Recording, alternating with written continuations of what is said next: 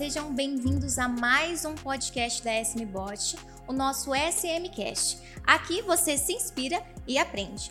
Hoje eu tô com uma convidada especialíssima, linda, maravilhosa, com o tema seguro de vida. Jéssica, por favor, dá um oizinho pra gente. Oi, gente, boa tarde, tudo bem? Queria agradecer, Gabi, pelo espaço daqui da SMBot para a gente falar sobre um assunto que me inspira, né? Que é um Sim. motivo, um propósito que eu tenho, um dos meus propósitos de vida, que é o seguro de vida, levar essa conscientização e eu espero passar um pouco de conhecimento para as pessoas que não conhecem sobre o assunto ou que querem entender mais sobre o assunto. Muito gente, obrigada.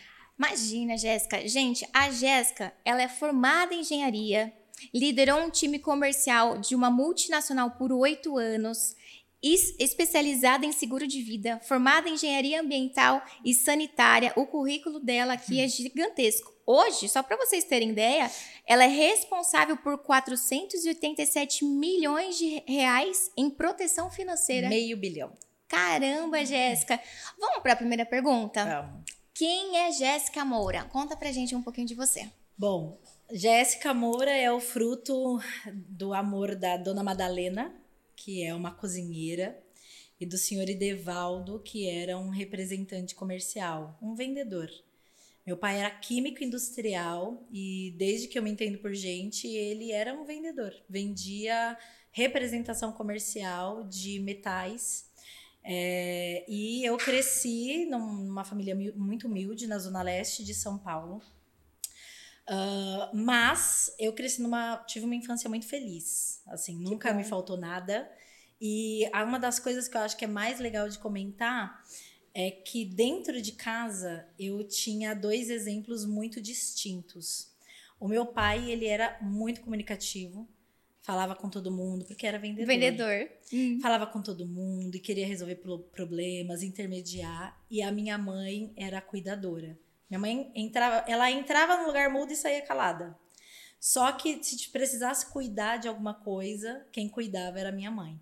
Então eu cresci muito nessa dualidade de pegar um pouquinho da minha mãe, de cuidar das pessoas, de querer ajudar as pessoas, mas ao mesmo tempo de falar pelas gavetas, que era como meu pai fazia.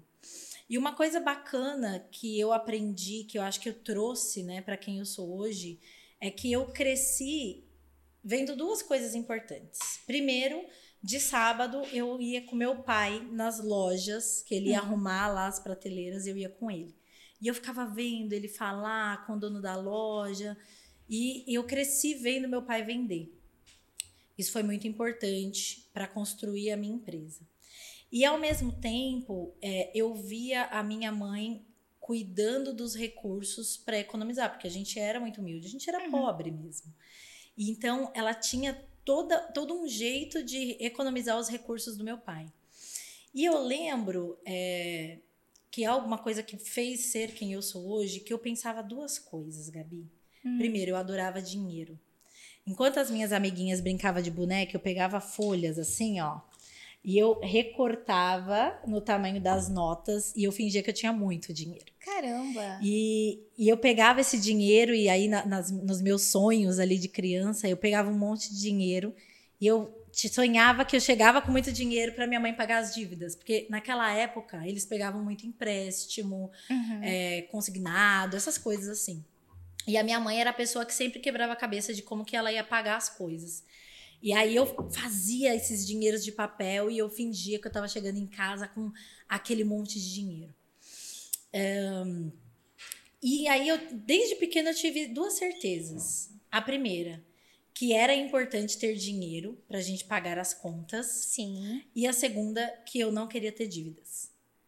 E aí, o meu primeiro emprego já foi com a minha mãe. Minha mãe teve uma época que trabalhava no mercado. E aí precisava de alguém para vender suco. Hum. A minha mãe falou: minha filha, coloca ela lá pra vender Quantos suco. anos, Jéssica? Tinha 14 anos. Nossa. E aí eu lembro que eu não conseguia dormir, porque eu falava, meu Deus, eu vou ganhar dinheiro.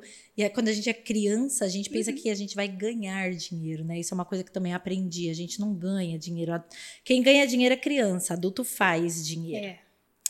E aí eu tava super empolgada, porque eu ia ficar das 8 da manhã até as 20 horas da noite para ganhar meus primeiros 20 reais no stand de suco. Super feliz. Feliz. Milionária! Milionária, gente. Agora eu vou comprar reais. o que eu quiser. Vou fazer tudo o que eu quiser. 20 reais um dia. E aí eu já fazia a conta, mãe, quando que eu posso ir de novo? E eu esperava os domingos. Porque eu ia pra escola, sábado eu ia com meu pai pra loja e eu tinha domingo para ficar com a minha mãe no trabalho dela, fazendo stand de suco. Ali foi quando eu comecei a, a, minha carreira. Toda a minha, minha carreira profissional foi naquele stand de suco. E eu oferecia suco e falava para pegar de novo. E aí, eu, um dia, eu fiz uma pergunta pro meu pai. Eu lembro muito disso. E isso foi bastante decisivo em quem eu sou hoje. Eu falei, pai, como é que eu faço para ganhar muito dinheiro? Mais. Eu quero ganhar muito dinheiro. Né? E para mim, 20 reais eu era milionário. E aí ele falou assim: só tem um jeito na vida de você ganhar dinheiro: é estudar. E é, isso faz muito sentido porque na geração deles era é, isso. Era Qual era o script? Estuda para você ganhar dinheiro. Se fac... forma, isso, né? vai para uma faculdade, porque senão você não vai ser ninguém. E a gente vê que hoje já mudou, né? Essa, essa geração, as, as próximas gerações, que é a nossa, a depois da nossa, não necessariamente tem um diploma para ganhar dinheiro, mas era o que meu pai falou. Sim. E na minha cabeça, com 14 anos, se ele falou, tem que dar certo. Porque para mim, quem ganhava dinheiro era eles. Então, a primeira coisa que eu falei, como que eu vou fazer uma faculdade? Aí, aqui nessa, na cidade de Mogi, hum. tem um, não sei se tem ainda, mas tinha uma loja que chamava Itaipu. Ainda tem. Esta loja meu pai era um fornecedor dessa loja. E na frente da loja tinha um hospital, não sei se tem um posto, um hospital. E os médicos saíam do hospital e iam para a loja tomar café. Hum. meu pai estava, tá vendo aquele rapaz ali? Ele é médico. Se você for médica, você vai ter muito dinheiro. Colocou aquilo na minha cabeça. E eu só sabia que eu tinha que estudar para ser médica. Só que a gente não tinha dinheiro, não tinha recurso financeiro para bancar uma faculdade de medicina. Uhum. E aí meu pai colocou a outra sementinha na minha cabeça. Você tem que passar numa faculdade pública. Você tem que passar na USP. Se você passar na USP, você vai ter dinheiro. Aí você tá milionária. Aí você vai estar tá milionária. Eu falei, é. mas será? Eu pensava assim, eu vou ganhar os, os mais, 20, mais de 20 reais por dia. Era o que eu pensava. E aí, beleza, comecei a minha empreitada, vou estudar na USP porque eu vou ser milionária. Eu estudei, não tinha como, ele, ele já tinha deixado claro que não dava para a gente arcar né, com recurso financeiro de uma faculdade. E eu lembro que quando eu fui fazer vestibular, eu prestei 13 vestibulares no país inteiro. Hum. Meu pai me levou para Santa Catarina, meu pai me levou para o Distrito Federal, tudo para fazer Ai, vestibular. Que paizão. Aí eu fiz. Quando você vai fazer vestibular de faculdade pública, você pode escolher primeiro, segunda ou terceira opção. Sim. A primeira sempre era medicina. Dos 13, eu passei em uma, para medicina. Dos 13 vestibulares, eu fui aprovada em 9. Um deles foi para medicina. Só que era na faculdade do Triângulo Mineiro. Então você ia ter que mudar de cidade aí, né? E o recurso financeiro? Porque a faculdade é pública. Mas aí tem o transporte, lá. tem a alimentação, tem o material. E aí meu pai não podia arcar. Então ele falou: filha, ali não vai dar. Você pode tentar novamente Sim. e tentar para cá. A Unifesp, tem a USP tem a Unesp. Só que eu tinha passado na USP. Aí eu tive uma ideia. Eu falei, eu vou fazer esse curso aqui de engenharia ambiental. E se eu não gostar, eu peço transferência. Uhum. Que eu sei que vai ser mais difícil, mas é menos difícil do que prestar a FUVEST de novo. Né? Porque e se eu deixo para ano que vem e não passo? Uhum. E assim eu É, fiz. A portinha já tá aberta, né? O caminho já tá ali. Já estaria lá dentro. E aí eu entrei. Quando eu entrei, eu consegui o meu segundo emprego milionário, que foi um estágio na, na biblioteca da faculdade. Eu ganhava 400 reais por mês. Gente, eu era milionária. Na minha cabeça, eu era milionária. Eu falei, gente, 400 reais por mês eu já, pode, já podia ajudar em casa. Nessa época, meu pai separou da minha mãe, Hum. foi morar no litoral. Fiquei eu e minha mãe. E como a gente morava na periferia, dava para pagar as contas. É por isso que eu me sentia tão bem. Uhum. Porque quando eu era pequenininha, eu tinha dois objetivos. Um, ter muito dinheiro. E o dois, não ter dívidas. E o que, que era ter muito dinheiro na minha cabeça? Conseguir pagar as contas e sobrar. Sem ninguém me ensinar. Para mim, isso era muito dinheiro. É o que a gente chama hoje de prosperidade. Uhum. Prosperidade não é ser milionário. Prosperidade é você ter o suficiente e estar feliz com o suficiente. Sim. Naquele momento, eu estava feliz. Eu estava fazendo uma faculdade que na minha cabeça ia transformar, porque a, a, maioria das pessoas pensa isso, né? É, saiu da faculdade, está com um emprego aí de milhões. Não, e acha que assim, você vai terminar o curso, pegou o diploma, já vai ter 10 falando, vem trabalhar aqui. 10 empresas te disputando, disputando ali. Disputando, é, vem trabalhar aqui. É verdade.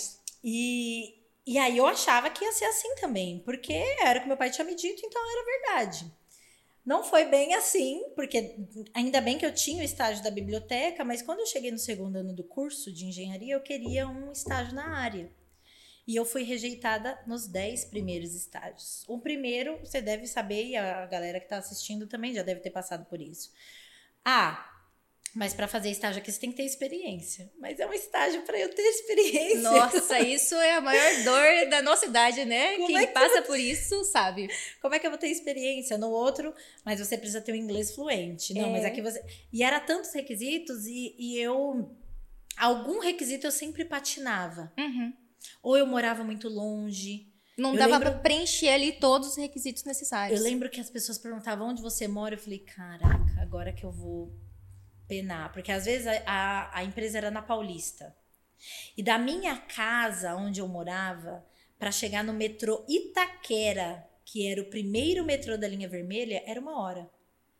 E do metrô Itaquera para Paulista era mais uma hora e meia. Quando eu falava que eu demorava duas horas e meia para chegar na Paulista, o cara Acabou. não ia querer. Vai falar, Acabou. vai chegar atrasado e tal. Então eu penei um pouquinho ali. Mas uma coisa que foi muito legal, que eu levo até hoje. Hoje, que são outros desafios, né? Quando eu chegava em casa e a minha mãe falava, como é que foi na entrevista? Eu falava, mãe, não me quiseram. Ela, eles Ai. não sabem o que perderam. O vai pro outro. Que é, perderam. Não sabem da sua maravilhosidade, filha. Ai, vai linda. pro outro. E aí eu, eu aprendi no começo, né? Quando você é adolescente, assim, jovem, você não consegue lidar direito com as emoções. É uma coisa que às vezes tem adulto que não consegue. Sim. Então sim. Você, você tem que aprender, querer aprender. E a minha mãe me ajudou a aprender que nem sempre as coisas iam ser da melhor forma possível. Sair da faculdade, pegar o primeiro estágio e deslanchar. E ali eu aprendi com a minha mãe que não importa o quanto que as coisas pudessem dar errado, sempre eu ia ter uma nova oportunidade. E aí eu consegui o primeiro estágio. Na décima primeira tentativa, teve um cara que me deu uma oportunidade. E eu nunca vou esquecer o que ele falou, porque também me ajudou a ser quem eu sou. Sim ele falou o seguinte: eu escolho o talento e eu escolho o caráter e eu treino as habilidades. Sim. Porque todo o resto é uma habilidade. Uhum. Você ter um Excel avançado é ensinável. Uhum. Agora, você ter vontade, isso não é ensinável, é intrínseco. Ou você tem ou você não tem. Bom, entrei no primeiro estágio e assim, qual que é a experiência profissional da Jéssica? Eu fiquei em uma empresa como CLT. Eu aprendi a empreender no CLT dos outros primeiro. Que é a melhor do melhor dos mundos, né, Jéssica? A gente precisa ter um caminho ali para trilhar e muito mais saber o que não fazer. Você aprende trabalhando, isso é muito importante.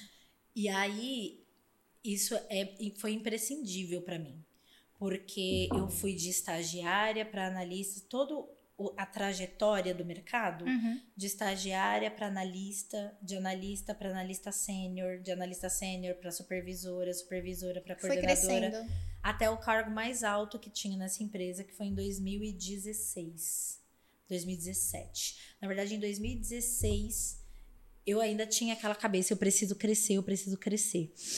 E aí eu fazia o que era necessário para crescer. Qual que, é? aí eu, eu criei na minha cabeça como se fosse um jogo de videogame. É para passar de fase, o que, que eu preciso? Ah, preciso trazer um contrato. Preciso... Então, eu fui criando habilidades. Qual que foi o pulo do gato, Jéssica, para você ir pro seguro de vida? Foi em 2016, ah. quando nessa não tinha mais para onde eu crescer aqui hum. em São Paulo. Que eu trabalhava em São Paulo, eu sou nascida e criada aqui.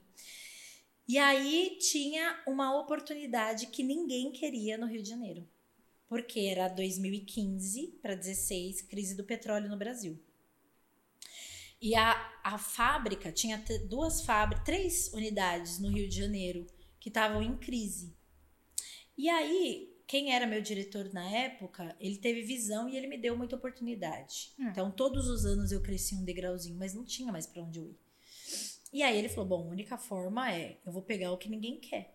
Quem é que quer sair de São Paulo, capital, com família, com salário, com estabilidade, né? Tudo aquilo, mais alto ainda. tudo aquilo que o CLT te dá, né? Porque é, eu chamo de uma prisão. Porque no CLT você tem carro da empresa, você tem vale alimentação, vale refeição, você tem No tudo. mês o salário tá ali, tem Tá aquela ali, segurança. no dia. Uhum. E ninguém queria sair dali, do conforto que tinha família, para ir para o Rio de Janeiro morar sozinho. Porque tinha que ficar lá. Numa empresa que não tá dando lucro, tá dando prejuízo. E não era, não era no Rio de Janeiro, na frente do Cristo Redentor, era lá dentro do Rio. E aí ele chegou com essa oportunidade e eu falei, eu vou. Falei com meu pai, falei com minha mãe, meu pai empolgadíssimo, vai, você tem que ir, a minha mãe fica, que eu acho que não é Calma. legal você ir. E aí eu fui. E aí eu fiquei lá dois anos, né, recuperando esses sites. Fizemos um trabalho muito bom lá.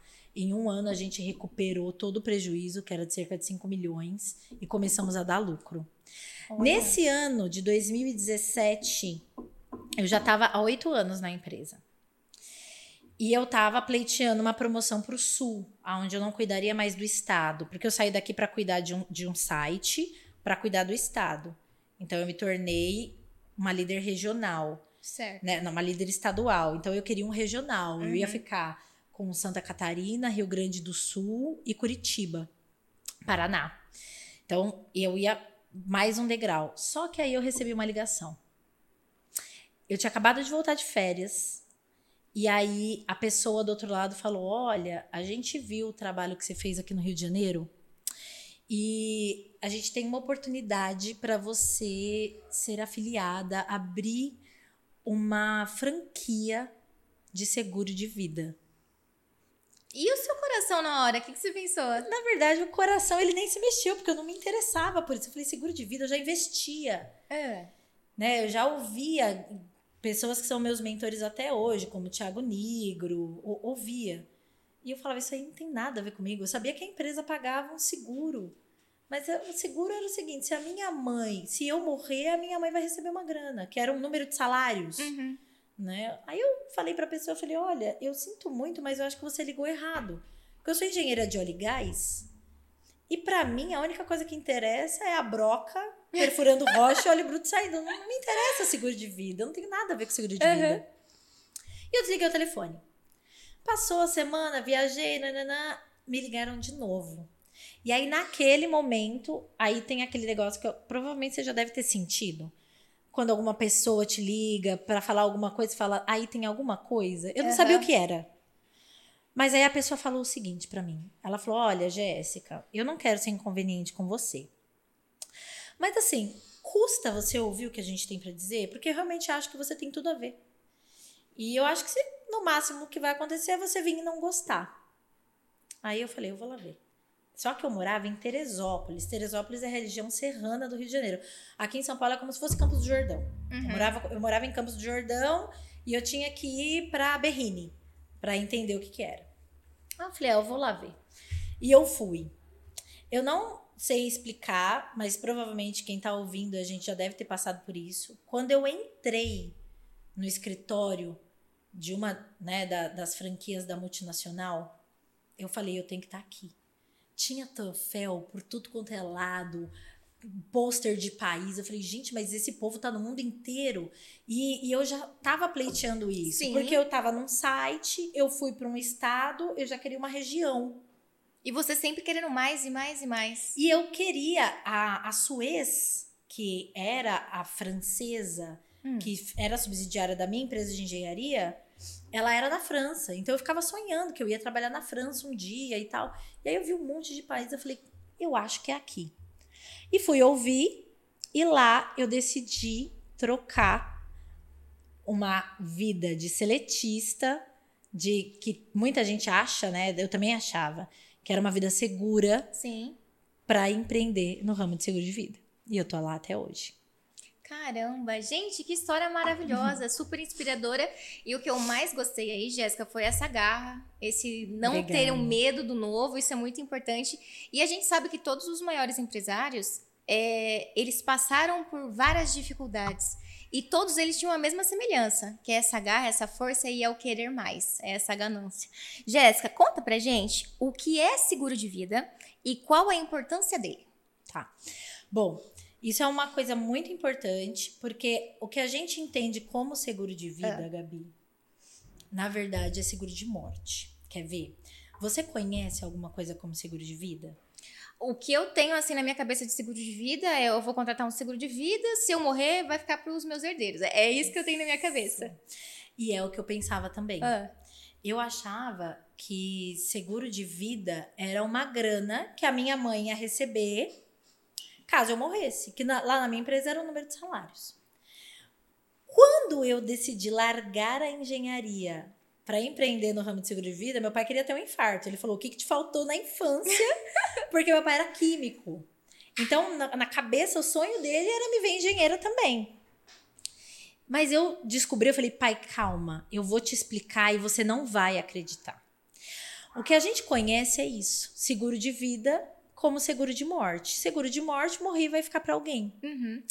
E na verdade, o seguro de vida ele vai além disso. O seguro de vida, para ser bem básico e você entender e a galera também entender. O seguro de vida ele vai resolver dois problemas. Primeiro, que você perca o dinheiro e o patrimônio que você já construiu. Não interessa se você tem muito ou pouco. Porque se algo der errado, e aí eu não tô falando só da morte, você vai usar recurso financeiro. Uhum. Se você tem um seguro de vida, você pode optar usar o seu dinheiro ou o dinheiro de um CNPJ. Então ele vai prevenir que você perca tudo que você tem. Mas ele também vai fazer outra coisa muito importante. Ele vai prevenir que você deixe, que você não deixe de ganhar. Por quê? O seguro de vida, ele vai servir para eventos em vida. O verdadeiro seguro de vida, ele vai cobrir morte, porque morte é importante. A gente vai falar um pouquinho sobre isso depois, para entender que não é só para deixar dinheiro. Uhum. É muito mais do que isso. É para você resolver um problema que fatalmente você vai ter. Mas mais do que isso, ele vai resolver problemas em vida. Por exemplo, o que pode fazer um profissional perder a capacidade produtiva? Um acidente, Que uma mais? imobilidade ali, Uma doença? uma doença. Se você tiver uma. Se você ficar internada, você cuida da Mi Marcas do mesmo jeito que se você estivesse aqui? Não. Não. E aí, o que, que isso significa? Que você ou vai estar perdendo dinheiro, ou você vai estar deixando de ganhar. Deixando de ganhar porque às vezes você vai precisar tomar uma decisão que você não está aqui para tomar. Um jogador de futebol, se ele tá parado, ele tá per- deixando de Deixando ganhar de dinheiro. Ah, mas o clube paga ele, mesmo ele estando machucado. Uhum. Mas e a publicidade que ele não faz? Então não é só a questão de tipo eu ganho o mesmo salário ou a minha empresa vai ter o mesmo faturamento. Se você trabalha numa empresa é porque você é importante lá. Um cozinheiro não cozinha, um cabeleireiro não. Então o seguro de vida ele vai prevenir tudo que vai te- pode te dar um, um determinado lucro cessante. Não consigo desenvolver a minha atividade por um tempo curto, médio ou longo, porque algo deu errado e o seguro de vida ele vai fazer o seguinte: eu vou cobrir esse tempo como se você estivesse trabalhando. Nossa, nunca imaginava que seria isso. Ó, vou te dar um outro exemplo. Tem um amigo nosso que ele é, é empresário, hoje ele é. Na época ele fazia, empreendia com um ramo de negócios e ele teve um acidente de carro. Ele ficou paraplégico. Foi paraplégico, não tetraplégico. Então, é, ele não tinha seguro. Só que ele tinha uma boa reserva.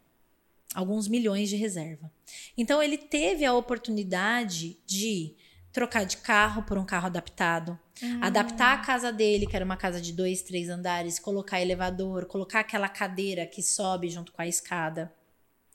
Uma, um tempo para poder pensar no que, que ele poderia fazer, porque no ramo que ele empreendia ele não poderia mais. Então ele conseguiu resolver.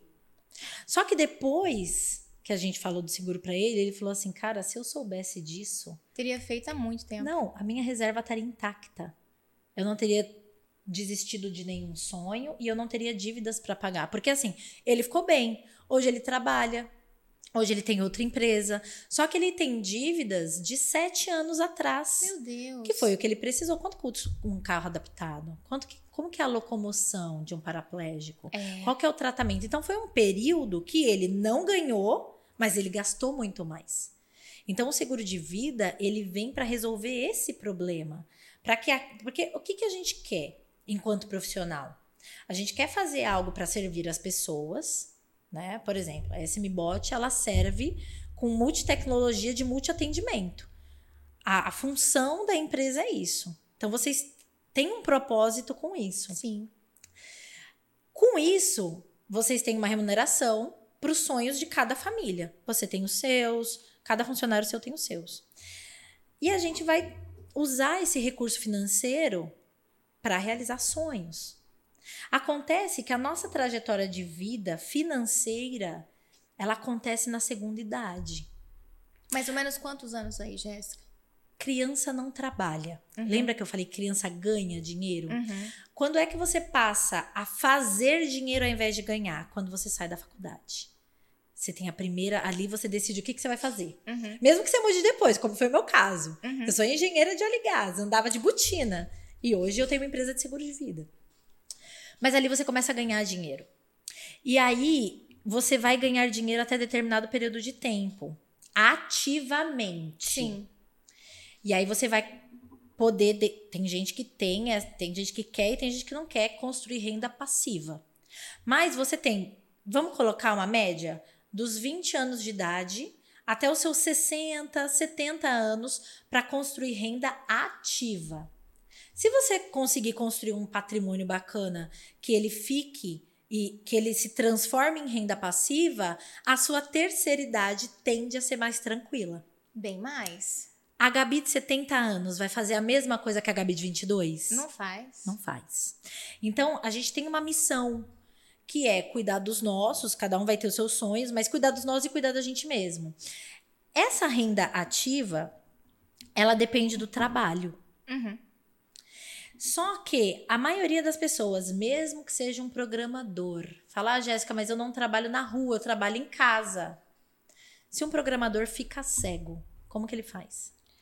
É para qualquer pessoa, né, Jéssica? Qualquer pessoa. É para pessoa física, para pessoa jurídica, independente ali do ramo de atividade, o que essa pessoa faz é para qualquer pessoa. Para qualquer pessoa, só que vai resolver problemas diferentes. Uhum. É aí que tá o pulo do gato do seguro de vida. Entendi.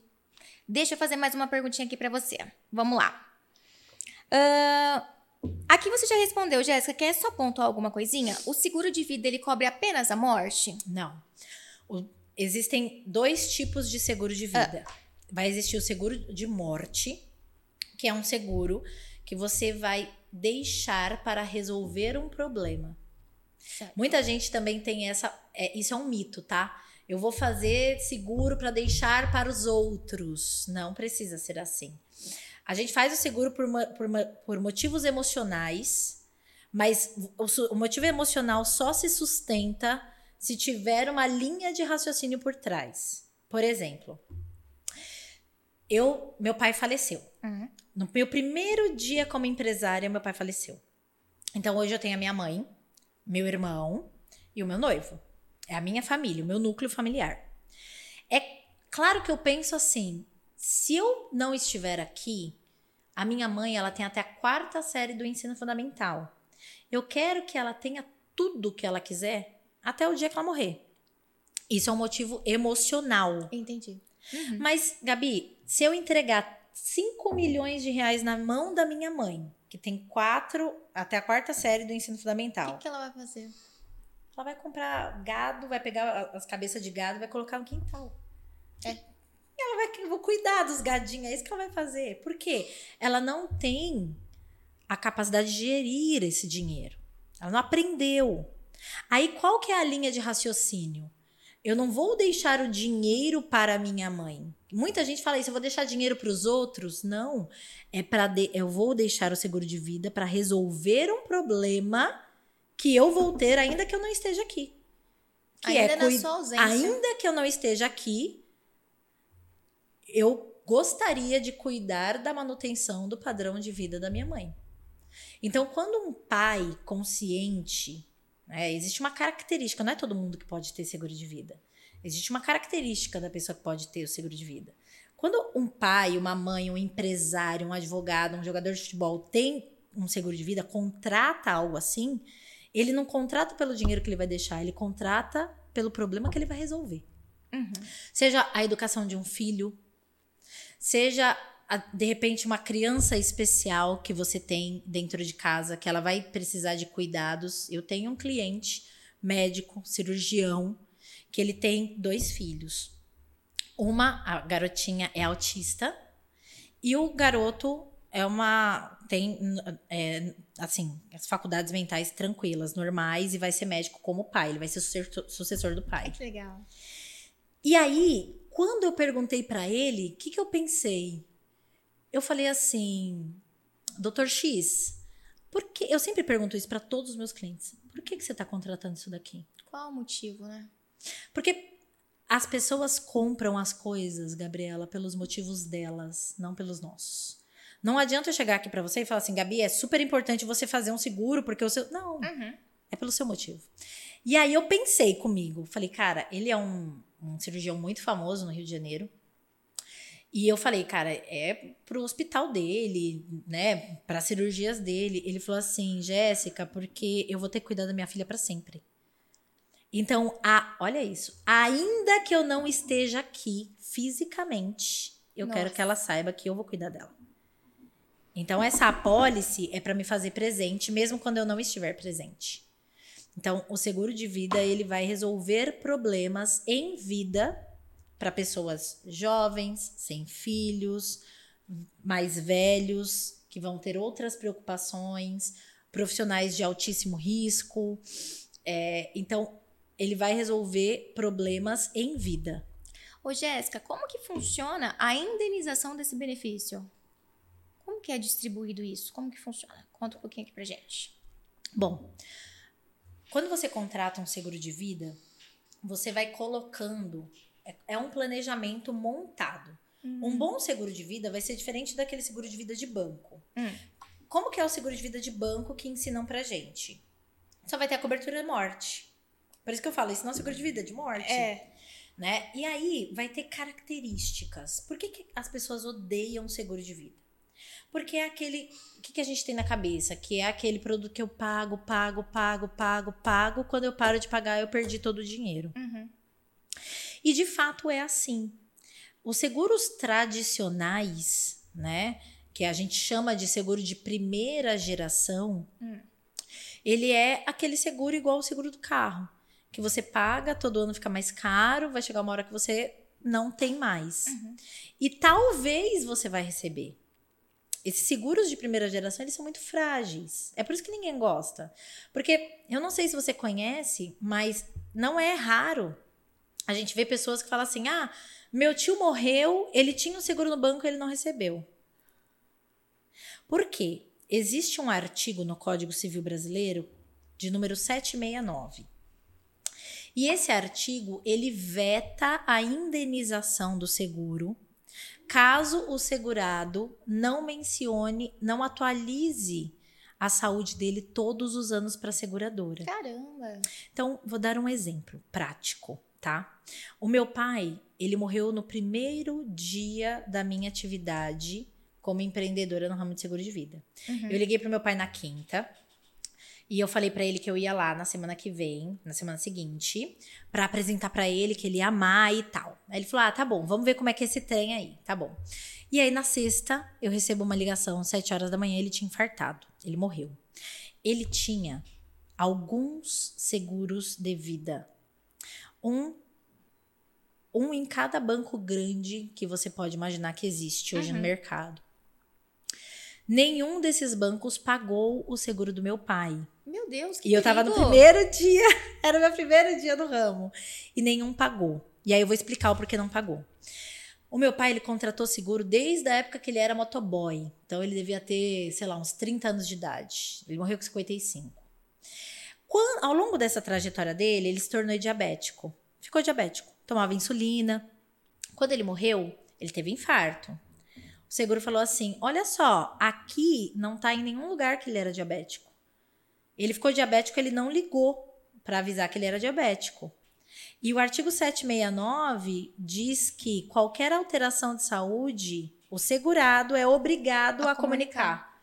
Apenas sob pena de não receber o benefício. Então, tava lá, infarto agudo do miocárdio, que pode ser agravado ou mais facilmente ocasionado por conta da diabetes. Não recebeu seguro. Então, isso é um seguro tradicional. Não, é, não precisa ser assim. Hoje existe no mercado seguradoras poderosíssimas, seguradoras de trilhões de dólares, que elas trabalham com dinâmicas de contrato que rejeita o artigo 769. Então, o, o segurado ele tem uma garantia do pagamento da indenização. Por quê? Quantas vezes você ficou gripada nos últimos cinco anos? Nossa, um monte. Quantas? Nossa, imagina ter que comunicar tudo isso. Todas as vezes. Qualquer alteração de saúde. Se você tiver qualquer alteração, se você não comunicar, você não recebe. Corre o risco de não receber. Meu Deus. Não é que não recebe, você corre o risco de não receber. Agora, existem seguradoras grandes, por, que eu falo grandes mesmo.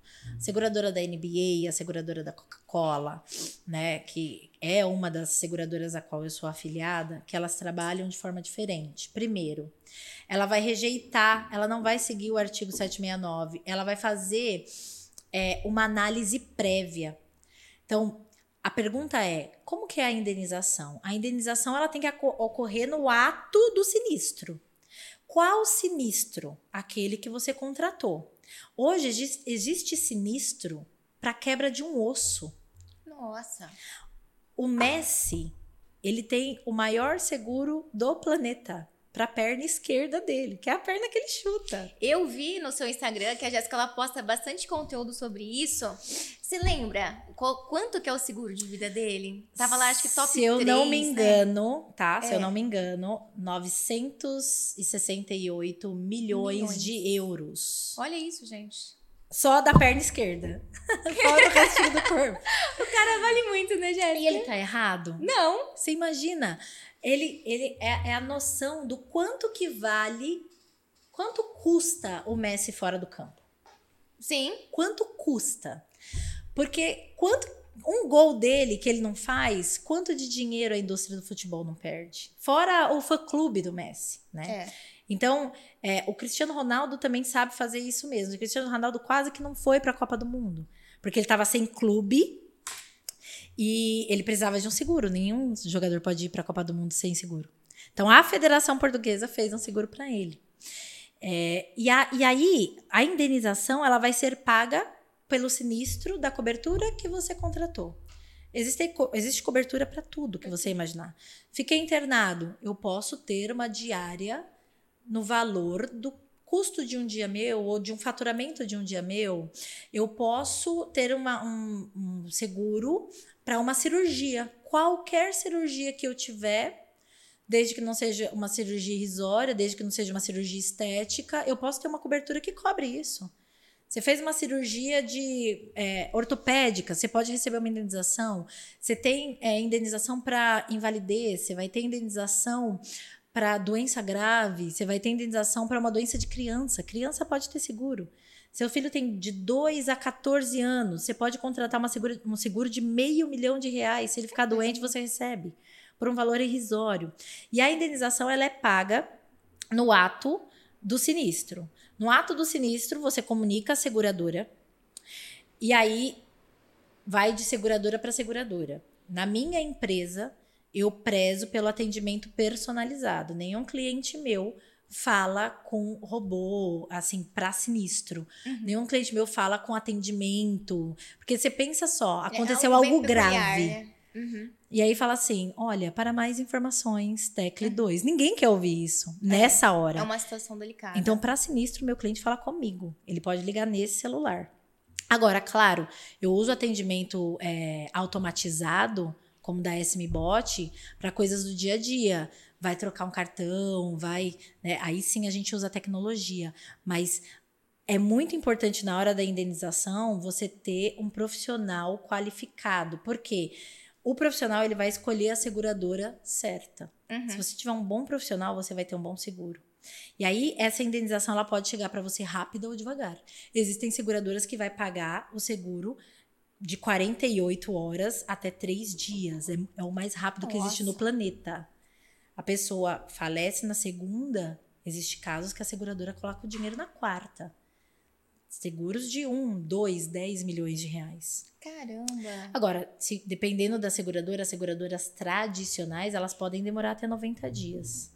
Meu Deus. Ô, Jéssica, eu tô. Eu e eu acho que a maioria do nosso público aqui, não sei, mas eu tô aprendendo um seguro de vida que eu achava que era seguro de morte, Morte. totalmente diferente do que eu imaginava. Bom, E a conscientização é difícil isso, eu acredito que pro brasileiro, o pensar no dia de amanhã. É fácil a gente pensar que um jogador de futebol tem um prazo ali para ele trabalhar e depois de uns 35, 40 anos ele deixa de trabalhar. Mas a gente não consegue ver pra gente. A gente não consegue saber o dia de amanhã. Pode acontecer um acidente, pode acontecer qualquer coisa, e a gente tem que se respaldar enquanto vivo para que tudo dê certo, né? Ô, Jéssica, deixa eu te perguntar uma coisa. Para quem tá doente, consegue contratar também o seguro de vida? depende da doença. Por exemplo, é, quem já ter agora, dependendo da seguradora também. Então, vamos, vamos falar aqui. Eu vou combinar uma coisa com, com vocês que estão assistindo e com a Gabizinha aqui. Eu vou trazer é, informações de seguradoras das AAA do mercado. Que são seguradoras que, apesar de serem AAA do mercado, não significa que são seguradoras caras. Hum. Depois a gente pode falar sobre isso. Mas é o modelo de contrato delas. Então, é, essas seguradoras, né, top de linha, elas sempre pensar o seguinte: quero contratar um seguro. Fuja de seguros que têm ah, análise póstuma. O que, que é isso, Jéssica? Eu vou esperar acontecer Ah. o sinistro com você e depois eu vou ver se eu vou te pagar. Fuja disso. Mas geralmente é assim. Plano de saúde, como que é hoje, Gabi? Você chega lá no plano de saúde, você tá com problema. Aí eles falam: olha, eu vou ligar pra operadora pra ver se ela é, é, autoriza o seu tratamento. Não é assim? É. A gente tem uma amiga que tem uma lanchonete aqui na cidade que ela tá esperando por uma cirurgia há três meses porque o convênio não aprova. Então, o convênio médico, né, a maioria dos planos de saúde, eles têm o seguro de carro, que é um seguro que eu também tenho na, na minha corretora. Plano de saúde eu também ofereço na minha corretora, mas todos esses têm análise póstuma. O seguro de vida, você tem o privilégio de poder escolher uma seguradora que tem análise prévia. Olha o que legal. que, que isso significa? Se uma pessoa já teve câncer, Hum.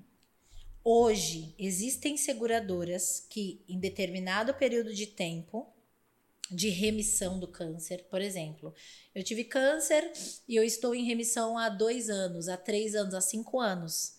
A seguradora, ela deixa você passar por uma análise para ela ver se ela vai conseguir te aceitar. E, ó, e o que, que é legal disso? Ela vai fazer toda a análise, vai pegar seus exames, o médico vai na sua casa, ela paga o médico para ir na sua casa, ela paga os seus exames, a seguradora paga o seu check-up, independente se você vai ser cliente ou não. E ela vai fazer um check-up para entender se você tem a saúde necessária para ter um produto como esse. Lembra que eu te falei que seguro de vida não é para todo mundo? Uhum. Por que, que não é para todo mundo? Porque não basta você ter dinheiro. Existe uma reportagem famosa, é, basta procurar na internet, tá escrito assim: o seguro que não me aceitou, mas salvou a minha vida. É de um empresário gigantesco aqui do Brasil, que ele pleiteou fazer um seguro com uma das seguradoras que, que, que eu empreendo. E ele não passou. na análise. Porque os exames deram alterados, a seguradora falou: não, tem alguma coisa, deixa eu, deixa eu investigar. Ele descobriu que ele estava com uma doença rara e que ela ia se espalhar rapidamente se ele não tratasse, mas ele só descobriu porque ele tentou fazer o seguro. Meu Deus. Aí na reportagem ele fala: eu não consegui o seguro, mas eu mas consegui uma segunda, uma segunda chance de viver. Então, a seguradora que faz análise prévia, ela tem uma vantagem muito grande, porque ela vai fazer toda a análise que ela precisa fazer de você. Se você passar, e aí que tá, não é o dinheiro que você tem, o quanto que você pode pagar, o quanto que você quer pagar. Você pode ter esse esse empresário, ele tinha muito dinheiro, mas ele não pôde ter o seguro. Agora, se você tiver saúde, capacidade para entender os problemas que um seguro pode resolver para você, que para cada pessoa é diferente. E se você tiver saúde, essa análise prévia, ela vai servir como um atestado vitalício. O que, que isso significa?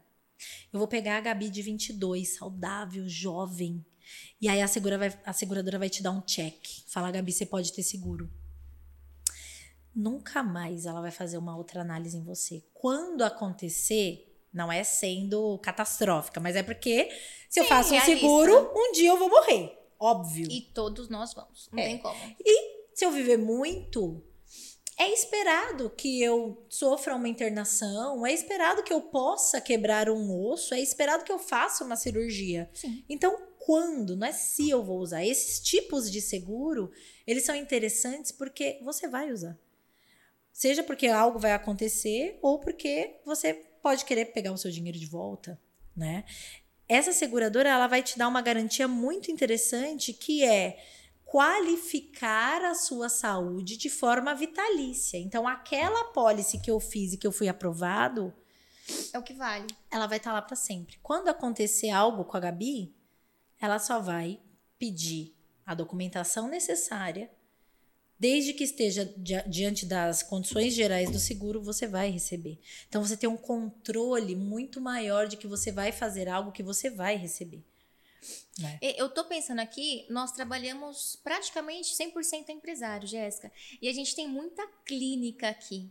Para cirurgião que perde ali a mobilidade Mobilidade. É, mobilidade, perdão, das mãos é muito importante. A destreza das mãos. Para esse tipo de profissional, ah. eu atuo com dois seguros muito importantes. Ah. Primeiro, o seguro de vida. É o primeiro. Porque a ausência de um profissional de alta linha como esse, principalmente cirurgião, né? Você fala para um cirurgião para ele voltar para a clínica geral, ele treme.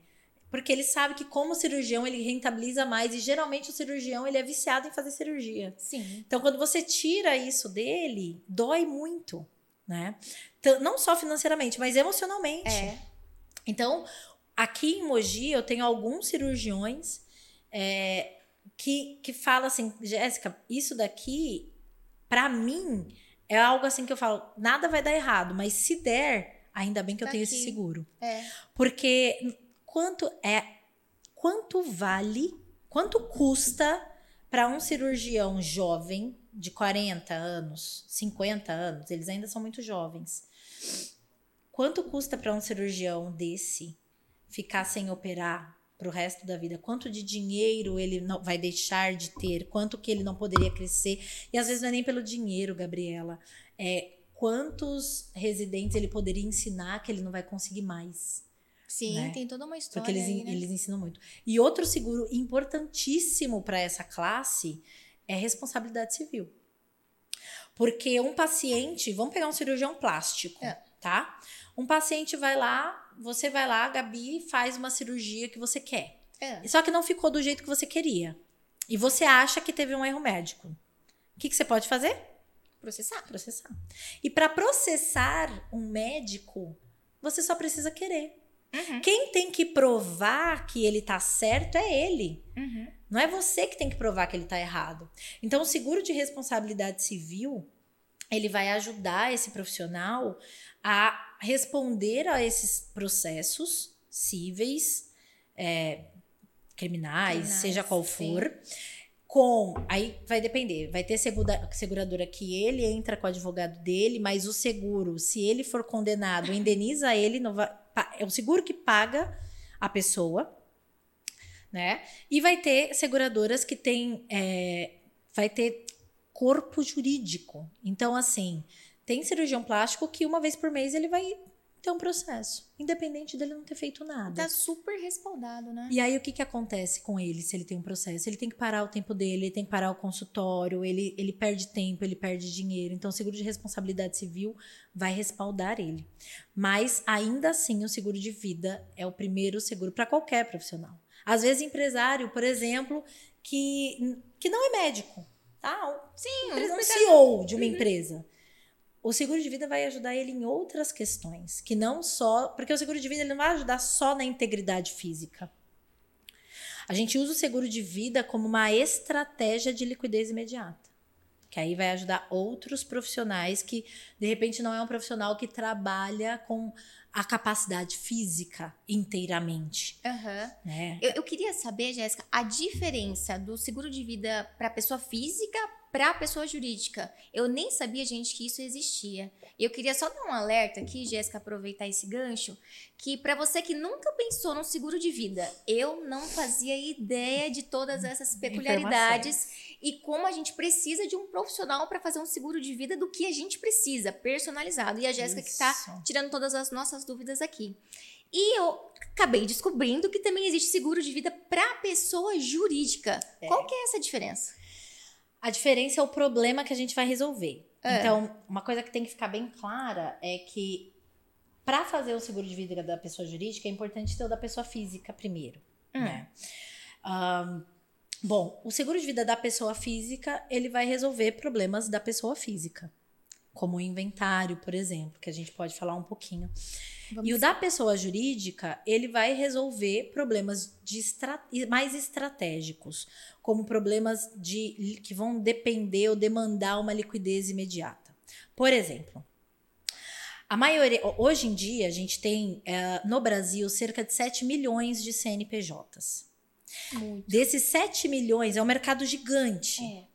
E falta profissional qualificado para atender esses CNPJs com seguro de vida.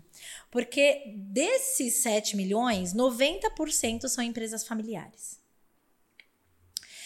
E 99% não conhece seguro de vida como uma estratégia empresarial.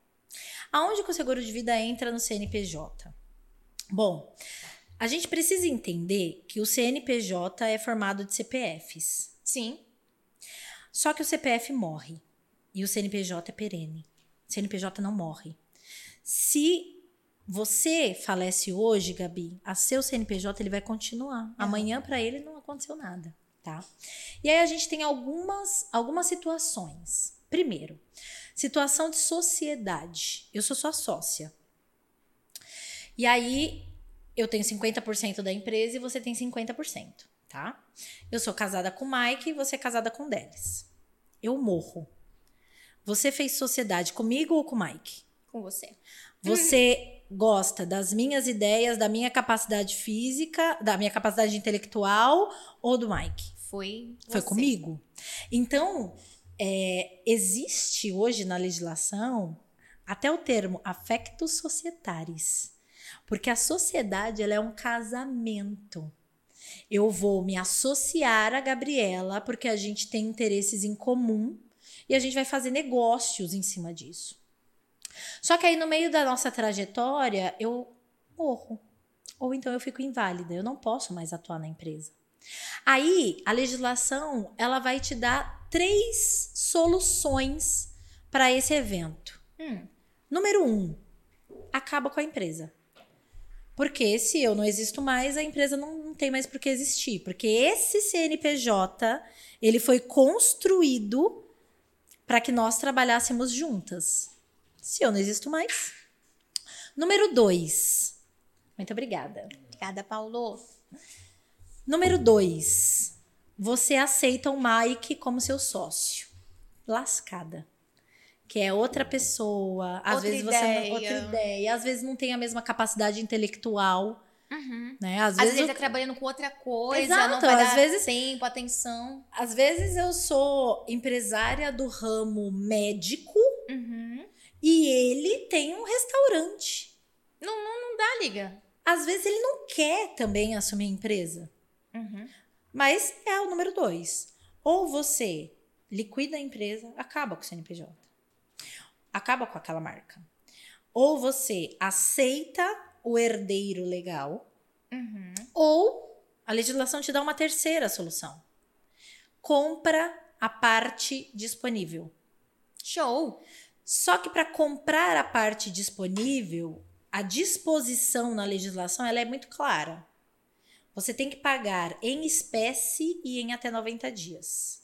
Porque se você não pa- se você não fizer isso, eu travo a empresa. Aí você não faz mais nada. Você não paga fornecedor, seus negócios não vão mais para, você não vende mais, seu- seus projetos não tocam. Então você tem essas três. Bom, geralmente o sócio restante, ele não quer o herdeiro legal como sócio. Ou o herdeiro legal também não quer, É. tá? Só que às vezes ele não tem caixa para comprar a parte em cash em 90 dias, dependendo do valuation da empresa, Uhum. Tá? E o valuation é valuation, é valor de mercado, não é o valor venal. Uhum. né? Não é o valor que está lá no contrato Uhum, societário, porque uhum. hoje a gente vê É que o contrato social é vai fazer o valuation da empresa. Então a gente usa o seguro é, como uma estratégia inteligente de liquidez imediata, onde a minha sociedade com a Gabriela vale, por exemplo, 10 milhões de reais, a nossa empresa. Bom, eu vou fazer um seguro de 5 milhões para mim e um seguro de 5 milhões para a Gabi. E com essa liquidez, existem passos para fazer isso, né? Por isso que é muito importante você ter um bom profissional, porque ele vai te levar para um bom produto. Sim. Porque para você fazer uma sucessão empresarial, você vai usar o seguro como acessório para comprar a cota. Então, o que, que eu vou fazer? Eu consigo comprar um seguro vitalício, é uma compra, ela não é um, um seguro de aluguel. Se você for jovem e saudável, dependendo da seguradora, da sua saúde, você compra 5 milhões pagando 2. E aí a empresa paga, a, o CNPJ vai pagar lá 200 mil por ano, tá? Eu tô dando valores Aham, fictícios, pode aqui. ser para uma padaria de 100 mil reais Uhum. Tá? Só para facilitar a conta, gente. É, você vai pagar lá 10 anos, 200 mil por ano. 10 anos vai dar 2 milhões. O seu seguro vai ser de 5. Ele é vitalício, tá? Quando algo acontece com a Gabi, eu tenho uma liquidez de 5 milhões, eu compro a cota dela. Você compra a minha A parte e deixa o herdeiro legal fora do negócio. E você ou toca o negócio sozinha, ou você tem outra sociedade, você garante a perenidade da empresa, você garante a perenidade do legado, ou até mesmo para você vender a parte para arrendar, ou tem seguro de pessoa-chave. Às vezes você tem um funcionário na sua empresa que ele é imprescindível. Uhum. É aquele cara, ele não é sócio. Mas ele que toca ali. Mas você fala assim, cara, pro comercial não tem ninguém que nem o Pedrinho. Aí você pode fazer um seguro de pessoa-chave. Esse seguro, o que, que vai que acontecer? massa. Se o Pedrinho morrer, a sua empresa recebe uma injeção financeira no caixa para suportar os primeiros dias ali sem o Pedrinho e procurar e ter uma, uma, um cash, uma liquidez para você buscar o melhor do mercado. Quanto custa o melhor do mercado? Não interessa, eu tenho a liquidez. Porque eu Caramba. preparei a minha empresa para isso. Nossa, eu tô aprendendo demais, gente. Pra você Então- que nunca pensou em seguro de vida, a hora é agora, né, Jéssica? Meu, gente, não sabia de tudo isso. Muitos rabiscos aqui. Olha, eu tenho um monte de pergunta aqui pra você, Jéssica. Pode perguntar. Qual a diferença entre seguro de vida e seguro de acidente de pessoas? Essa é bem simples. O seguro de acidente de pessoas, ele pode estar incluso no seguro de vida. Na verdade, chama acidente pessoal. Hum. O seguro de acidente pessoal é um seguro de invalidez, Ah, tá. tá? Então, mediante um acidente, se houver a invalidez, que pode ser uma invalidez parcial. O que, que é uma Sim. invalidez parcial? A perda do mem a perda do movimento de um membro Uhum. então, ou de uma função. Fiquei é, sem movimentar uma perna, por exemplo, Aham. parcial. Fiquei sem enxergar de um olho, tá? Ok. E existe o, a invalidez total, que é a perda do movimento de dois membros ou duas funções. Cego dos dois olhos. Fiquei numa cadeira de rodas. Então, esse seguro de invalidez pessoal, ele pode estar contido dentro de um seguro de vida. Um bom seguro de vida, ele vai ser um, um planejamento, ele vai ser um combo de tudo que aquela pessoa, aquela família ou aquele negócio precisa. Entendi. Então, o que, que é mais importante? Vou dar um exemplo. O que, que é mais importante é, para um advogado? Enxergar, mãozinha. De repente, escrever. escrever. Eu tenho uma cliente que, no último semestre de direito, ela estava subindo as escadas da faculdade, era 2019, e ela estava assim, ó subindo as escadas e correndo e tal. E aí ela lembra que ela tropeçou na escada e ela usava aparelho. E ela falou para mim assim, Jéssica, a única coisa que eu pensava naquela hora era vai estourar o meu rosto e, e, eu não sei, ela pensava que o aparelho ia rasgar o rosto dela inteiro. Ela caiu. Ela caiu na escada. Ah. Aí ela soltou o livro e colocou a mão na frente do rosto, para não bater o rosto na quina da escada. Só que ela estourou um nervo aqui do, do antebraço e ela mexe a mão, mas ela perdeu a destreza da mão. Ela não escreve mais. Então, um bom seguro, ele não vai te, te indenizar só no caso da perda do movimento, porque ela mexe a mão, uhum. mas ele vai te indenizar na perda da função. A função, uma das funções da mão é escrever. Uma das funções da mão é segurar um bisturi. Se eu não tenho mais o poder de pinça, uma boa seguradora vai entender isso como uma invalidez. Por isso que a maioria dos médicos, eles já sabem qual é o tipo de seguradora que, que é interessante para eles. Porque são, são movimentos é, finos, hum. né? E aí você consegue receber por isso. Então, um seguro de acidente pessoal, ele pode ou não estar. É uma cobertura acessória, a Entendi. gente chama. Ela tá. pode estar contida no seguro de vida. Ô, Jéssica, como é feito o cálculo do seguro de vida? Boa pergunta. O cálculo do seguro de vida vai depender do tamanho do problema que o seguro resolve. Exemplo. Primeira coisa que a gente vai olhar num seguro de vida, qual que é a sua idade? Sabe o que, que a seguradora falou pro meu pai? Um pouquinho antes dele morrer. Lembra que eu falei que no primeiro dia que eu comecei, ele, ele faleceu? Sim. Quando eu tava fazendo todo o contrato, eu já tinha pedido, né? Eu já sabia que eu falei, gente, faz um seguro pro meu pai, dá pra mim, quanto que fica? Quanto que custa? Meu pai foi rejeitado quatro vezes pela seguradora, uma das maiores seguradoras do planeta. Assim. Na verdade, é a melhor do mundo, né? Existe esse ranking. Aproveitando, Jéssica, a gente consegue contratar mais de um seguro? Consegue. Consegue. Consegue. Quantos o número de apólice. Sim, sabe por quê? É. é. quando você. Eu vou responder primeiro tá. uma e aí depois eu faço a outra. Se eu, se eu esquecer essa, você depois me fala. É, e o meu pai foi rejeitado quatro vezes. Por que, que ele foi rejeitado? Porque como é que a seguradora faz o cálculo de quanto que custa um seguro para você. Uhum. É de acordo com o tamanho que ela do problema que ela resolve. Então, eu, o que, que eu vou entender? Qual era o problema que eu tinha que resolver do meu pai? Eu pensava assim, bom, meu pai, ele é representante, ele é vendedor. Ele tá com 55 anos, ele tá novo, mas quando o papai estiver lá para os seus 65, pô, talvez ele não consiga trabalhar. E outra coisa, ele trabalha muito em carro. Eu ficava pensando, ele viaja muito se ele tiver um acidente de carro, né? Então, eu pensava na morte Uhum. Porque eu já sabia, eu já estava me especializando em sucessão patrimonial, sucessão pessoal. E eu sabia que quando ele não estivesse mais ali, eram duas famílias. Eu sou filha única dele, eu sou a filha única biológica, e ele tem uma filha de um outro casamento. Então eu já pensava nisso para deixar tudo organizado e eu pensava nele. Se algo acontecesse com ele, ele parasse de trabalhar, porque a, a vida do papai financeiro era assim. Ele tinha dinheiro, perdia dinheiro. É. Tinha dinheiro, perdia dinheiro. E aí era o problema que eu queria resolver. Então, eu pedi para fazerem uma cotação para ele de seguro de acidente pessoal, uhum. morte, doença.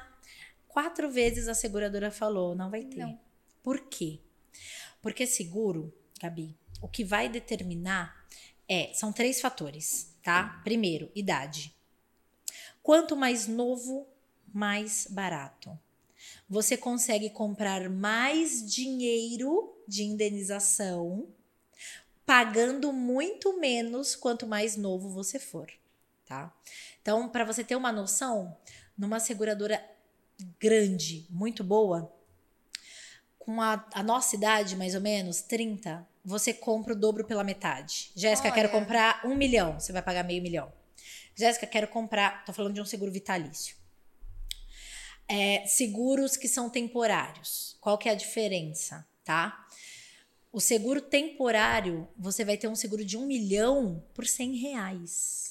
Caramba! Ah, Jéssica, seguro de vida é caro. Não é caro. Você precisa saber o que você quer resolver. Às vezes, você precisa resolver a educação do seu filho.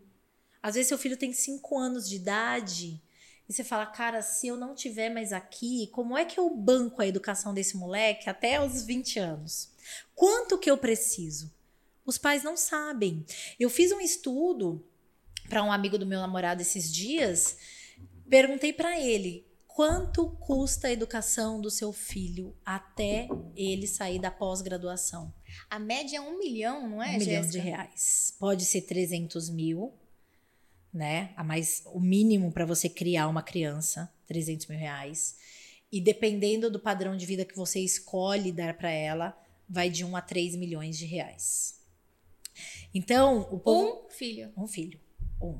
Né? Aí estamos falando de 300 mil, uma classe média mais baixa. Uhum. E de 1 a 3 milhões, aí vai depender da, da, do padrão de vida que você quiser. Entendi. E aí eu perguntei para ele, quanto custa? Aí ele falou, cara, eu não sei. Aí eu falei, eu vou trazer para você. Aí ele falou, cara, como é que custa tão caro, meu filho? Aí ele falei, pois é. Ele falou, Jéssica, eu tenho um problema, como é que eu resolvo isso? Então, esse tipo de situação, você pode usar um seguro temporário. Qual que é a diferença do temporário? O temporário é um seguro de aluguel. Hum. Você vai ter um valor muito pequenininho. E vai ter seguradoras que quanto mais saúde você tiver, menos você paga. Vai ter seguradoras que se você fizer um exame bem feito, um seguro de um milhão pode sair por o valor de uma pizza. Meu Deus, é um 100 investimento, reais. né, Jéssica? Na verdade, esse vai ser um custo. Só que vai ser um custo irrisório Sim. perto de um benefício que você vai ter. E por que, que você pode contratar um seguro temporário para a criação de um filho? Porque hoje a responsabilidade que você tem com o seu filho, ela é menor do que a de ontem.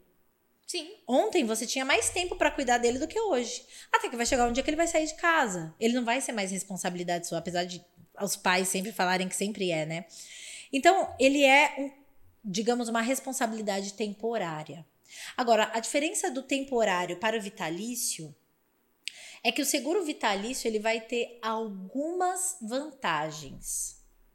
A número um é o seguinte: o seguro vitalício você está comprando o bem, você está comprando esse dinheiro para sempre. Entendi. Ele é uma propriedade.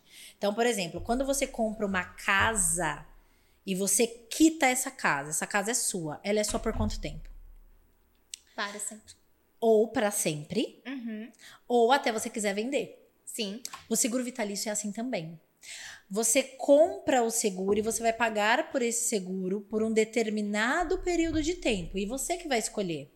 Jéssica, eu quero pagar em 5 anos, em 10, Ah, em 20 anos. E aí a gente vai determinar o capital segurado. Quanto que você precisa comprar?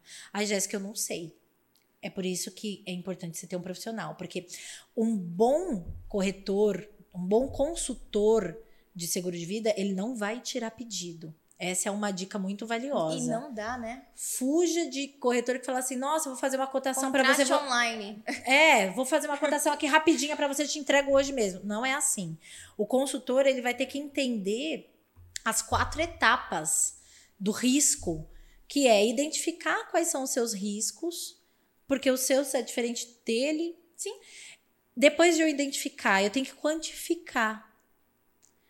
Quanto custa a criação dessa criança? Quanto custa a Gabi um ano fora do, da, do mercado de trabalho? Quanto que custa é, um tratamento para a Gabi, para o padrão de vida dela? Quanto custa? Eu vou identificar, vou quantificar isso. Depois que eu quantificar, eu vou transferir. Aí, na hora de transferir, que é a hora de contratar o seguro, é, é como se eu falasse assim para a seguradora: seguradora, eu tenho esse problema para resolver, eu não tenho como resolver. Você tem dinheiro, resolve para mim. E a seguradora falou: tá bom, como que você quer resolver? Vou te dar duas opções. Seguro temporário. Você vai pagar por um determinado período de tempo, acabou esse tempo, você não vai ter mais o dinheiro e você não vai ter mais o seguro. Porém, o seguro vai ser muito irrisório o valor que você vai pagar pelo benefício que você vai ter. Uhum. Ou você quer um seguro vitalício. O seguro vitalício é uma compra de patrimônio. Você vai escolher um tempo para pagar. Você vai pagar 5, 10, 15, 20 ou 30 anos. Só que aquele valor de pagamento do seguro ele vai se tornar uma reserva financeira. Aí você pagou esse seguro, vamos imaginar que em 10 anos você contratou lá um valor de 500 mil, 1 milhão. Se algo der errado comigo a partir de agora, eu tenho 1 milhão. É esse o contrato que a seguradora vai fazer com você. Gabriela, se algo acontecer agora, eu te entrego um milhão agora. E se nada acontecer, você vai pagando esse determinado valor. Uhum. Ao final do cumprimento do contrato, você vai escolher. Você prefere ter esse capital segurado para sempre, sem pagar mais nada por ele, uhum. corrigido pela inflação. E quando acontecer, você pode deixar isso para o seu beneficiário, que não precisa ser um herdeiro legal. Nossa, que importante isso. Ou você prefere pegar o seu dinheiro de volta. É, na verdade, é como se não é pegar o seu dinheiro de volta, porque o que você pega de volta não é o valor que você pagou. Uhum. O que você tem quando é um seguro resgatável, você resgata uma parte do capital segurado. Então, a gente chama de probabilidade, né, de PMBAC, matemática de benefícios a conceder. Ele é diferente de um investimento, porque o valor que você resgata, ele é uma parte do capital segurado. Entendi. Só que você tem ali uma ferramenta que ela vai ser estratégica. Eu não vou deixar o valor, meu valor investido, o valor do meu patrimônio ali porque se algo acontecer, eu uso meu patrimônio. Não, o cara que investe, o cara que tem empresa, o cara que tem patrimônio, é custoso para ele.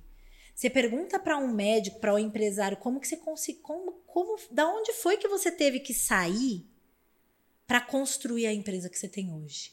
É uma luta. O cara vai falar assim, cara, eu Ralou Cada muito. um vai falar alguma Ralou coisa. muito. Aí, aí a primeira pergunta que eu faço é: você está disposto a por um imprevisto ou uma negligência ou uma falta de informação você dá toda a tua história, todo o teu patrimônio por causa de um imprevisto?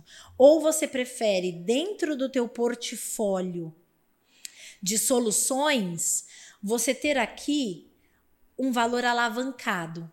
Você vai pagar um valor pequeno, perto do valor que você vai ter à sua disposição. Se algo acontecer, você não precisa mexer em reserva, não precisa vender patrimônio, você não precisa fazer nada. O seguro vai cobrir isso. Se nada acontecer, esse valor ele volta para você em forma de reserva e aí você aplica onde você quiser ou melhor.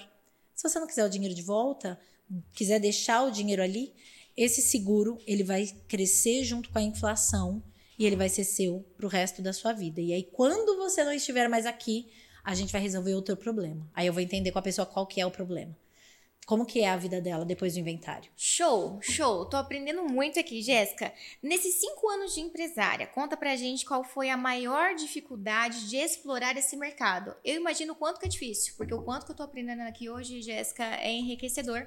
E a gente quer levar isso para todo mundo que é nosso cliente aqui.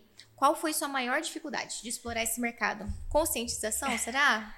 Quando eu comecei, é, eu tive uma estratégia para começar o mercado, né? Eu falei, como é que eu vou fazer isso? Eu sou engenheira, Sempre trabalhei com empresas. Na época, eu ainda não trabalhava com seguro de sucessão. Hum. Eu trabalhava com seguro de vida para pessoa física. E aí eu falei, bom, eu vou fazer aqui, a gente faz uma planilha que a gente chama de mercado X. O que, que é mercado X?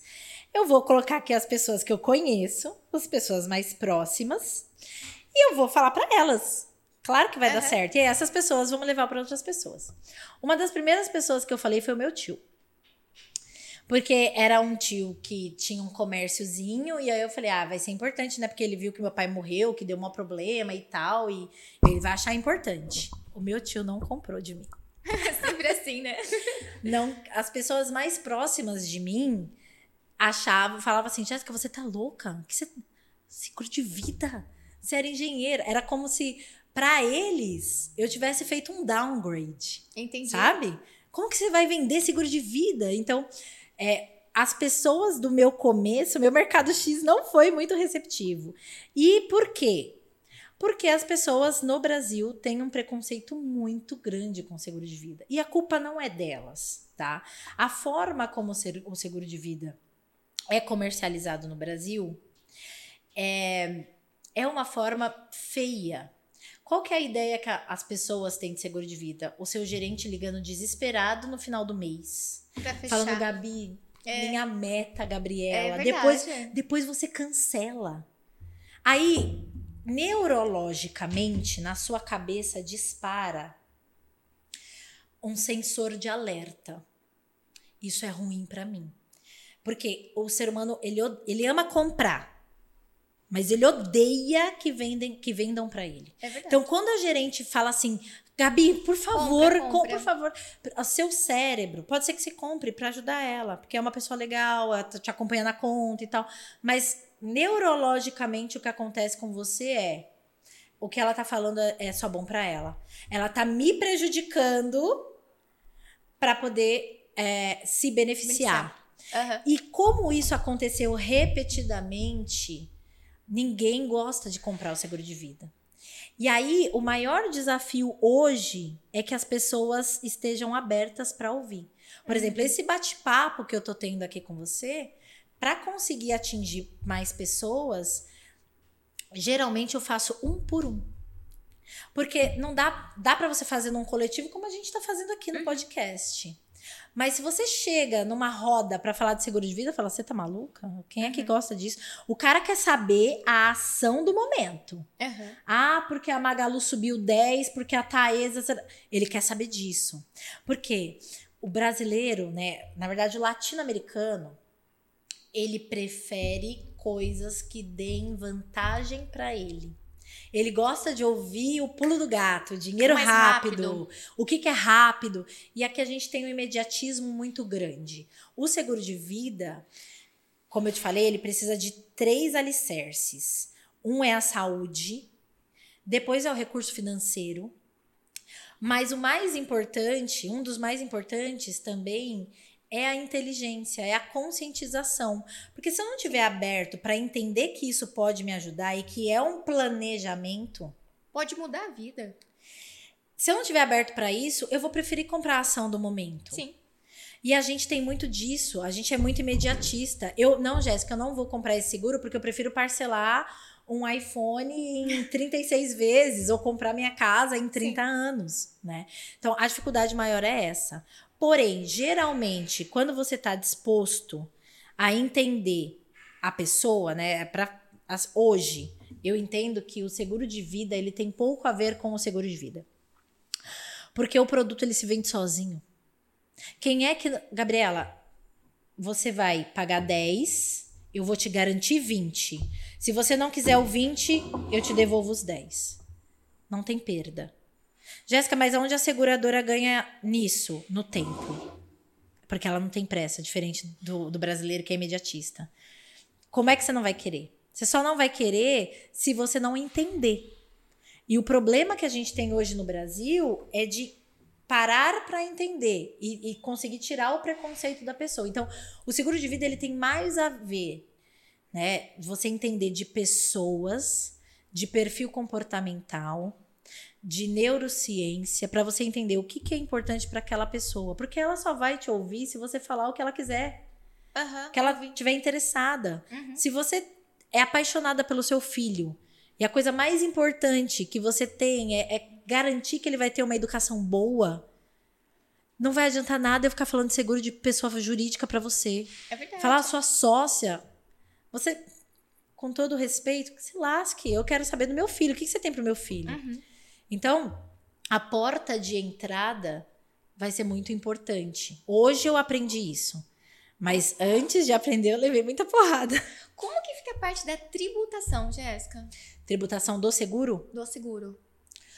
Bom, o seguro não é tributado, tá? Essa é uma. Quer dizer, falei uma coisa que é uma inverdade. Dependendo de como for feito o seguro, ele não é tributado. Fuja de corretor que fala: ah, seguro de vida não tem tributação. Depende. Se o seguro de vida for feito por motivos indenizatórios, ele não vai ser tributado. Vou explicar, tá? Exemplo. Fiz um seguro de vida porque se eu não estiver mais aqui, eu quero que meu filho tenha é, manutenção do padrão de vida, educação, quero que ele tenha tudo. Esse seguro ele não vai ser tributado. Por quê? Isso é uma vantagem do seguro de vida, tá? Porque tudo que a gente tem no mercado financeiro, quando você faz uma aplicação, você está visando lucro, Sim. tá? Você quer que seu dinheiro cresça e que você tenha lucro. Quando você está fazendo um seguro de vida como esse, se a Jéssica morrer, ela é minha sócia. Cara, eu vou ter um, um prejuízo muito grande, porque eu cuido da parte comercial, ela cuida da parte administrativa. Eu quero uma indenização se a minha sócia morrer. Ela é 50% do meu, do meu negócio. Tudo que for de caráter indenizatório e de subsistência não tem tributação. Então o dinheiro é na veia. Não paga imposto de renda, não pague TCMD, nada. Ele não entra em inventário. Seguro de vida não é herança, Uhum. tá? Agora, se eu vou fazer um seguro de vida para uma pessoa chave, por exemplo, ah, então o Pedrinho, ele é um funcionário da minha empresa. E aí o Pedrinho, ele tem um salário X. Agora, se o Pedrinho morrer, eu quero injetar dinheiro na minha empresa para eu poder contratar o top dos tops dos tops. Ali, o seguro vai entender que você teve um lucro. Uhum. Porque de repente o Pedrinho ganhava um salário de 5 mil reais e você injetou 2 milhões de reais na sua empresa. Mas ainda assim, é um, é um imposto barato. Né? O que, que é pagar 15% em cima de um lucro de 2 milhões, sendo que, digamos que você pagou, sei lá, 50 mil por Sim. um seguro, tá? Isso que a gente fala de trabalhar alavancado. O seguro, ele te proporciona isso. Você consegue trabalhar alavancado para resolver problemas que você teria que resolver com caixa próprio. Agora, tributação de pessoa física. Eu tenho um seguro para minha família, para o meu noivo. Esse seguro, ele tem uma vantagem imensa, porque além de não ser herança, ele não vai ter tributação.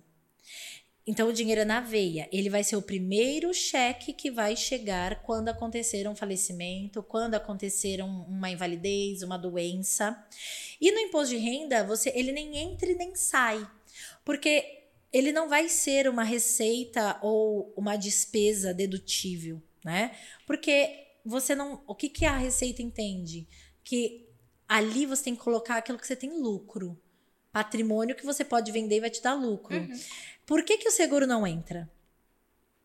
Se você tem um seguro para um carro de 100 mil, o seguro, quanto vale o bem? 100 mil. Hum. Então, eu tenho um carro de 100 mil. Vou fazer um seguro para um carro de 100 mil, o bem vale 100 mil. É fácil quantificar. Sim. Quanto vale a vida da Gabi? Não dá. Então, eu não tenho como quantificar. Quando eu não tenho quanto quantificar, o que, que a gente entende contabilmente, economicamente? Não existe preço, não tem valor.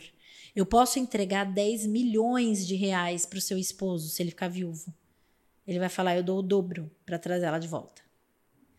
Então, o seguro de vida, ele tem esse caráter indenizatório. Eu estou indenizando uma pessoa por algo que ela perdeu que vale muito mais do que aquilo que eu estou dando para ela. Eu não posso tributar. Entendi. Entendeu? Ô, Jéssica, uma outra pergunta. É, o, o brasileiro, ele tem esse costume, né? Eu vou morrer e vou deixar tudo pra minha mulher. Como que fica no caso do divórcio? Isso é, isso, é, isso é uma pergunta inteligentíssima. Eu já tive clientes que não se tornaram clientes porque tinha uma crença de falar assim: eu vou deixar seguro? Pra quê? Pra ela gastar com o Ricardão? E isso é uma coisa interessante de se pensar, porque o cérebro humano ele vai tentar achar respostas mesmo que ele não saiba sair de uma situação. Hum. Então as pessoas elas falam as coisas, os motivos pelos quais não comprar seguro, porque algumas coisas absurdas porque elas não têm saída, né?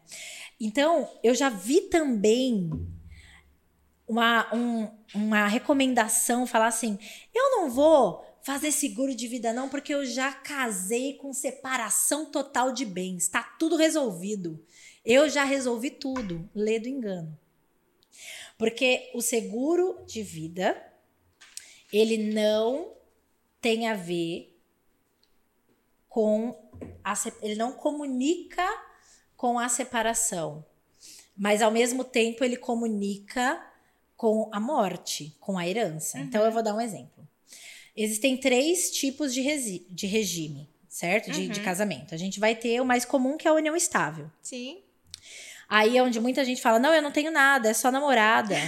não, ela é só minha namorada. Ela, ela, tem a, ela tem a casa dela, eu tenho a minha casa, ela só vem de vez em quando. Outro ledo engano. Porque assim, você é visto com a pessoa, você tem uma. O que, que é uma relação estável? Ela é estável. Você tá com as pessoas nos bares, você tá com a pessoa há mais de um ano. Uhum. Né? Existem pessoas que podem provar que você tinha um relacionamento com aquela pessoa. Você não precisa morar na mesma casa. Já tem um tempo com ela Já também. tem um tempo ali. A união estável, que é aquela que não é reconhecida, ela vai ter, no caso de separação, ela vai funcionar como uma parcial de bens tá? 50% para cada um de tudo que foi conquistado após o relacionamento. Aí a gente vai ter a parcial de bens, que é dessa uhum. forma.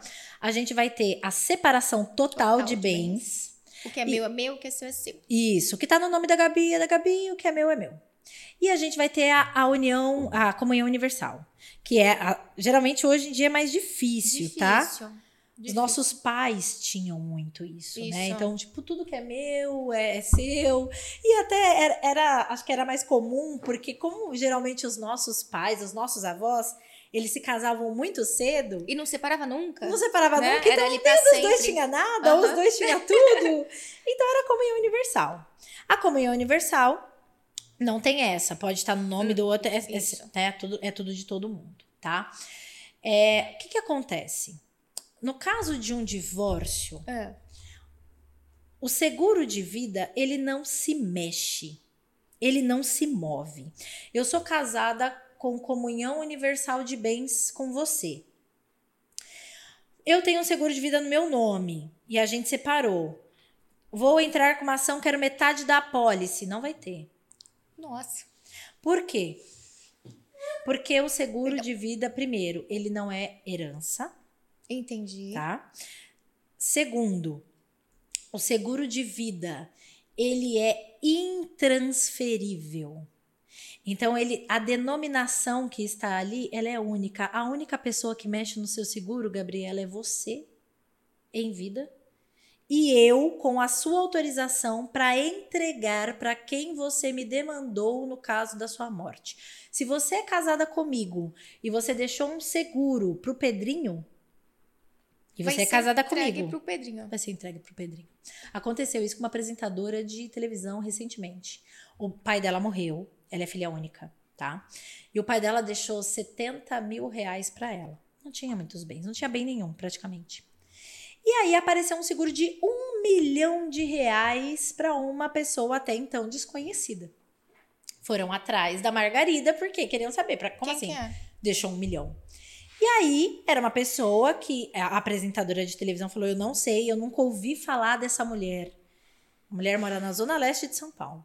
Aí a mídia foi atrás, foi achar, e aí a, mulher disse que, olha, eu tive um relacionamento estável com ele, mas eu nem sabia que eu ia receber uma indenização e tal, não sabia que ele tinha feito esse seguro para mim. Uhum. E a, a, apresentadora entrou com uma ação é, pedindo que essa pólice fosse endereçada para ela, porque ela era uma herdeira necessária, era, era uma herdeira, herdeira legal. legal. Uhum.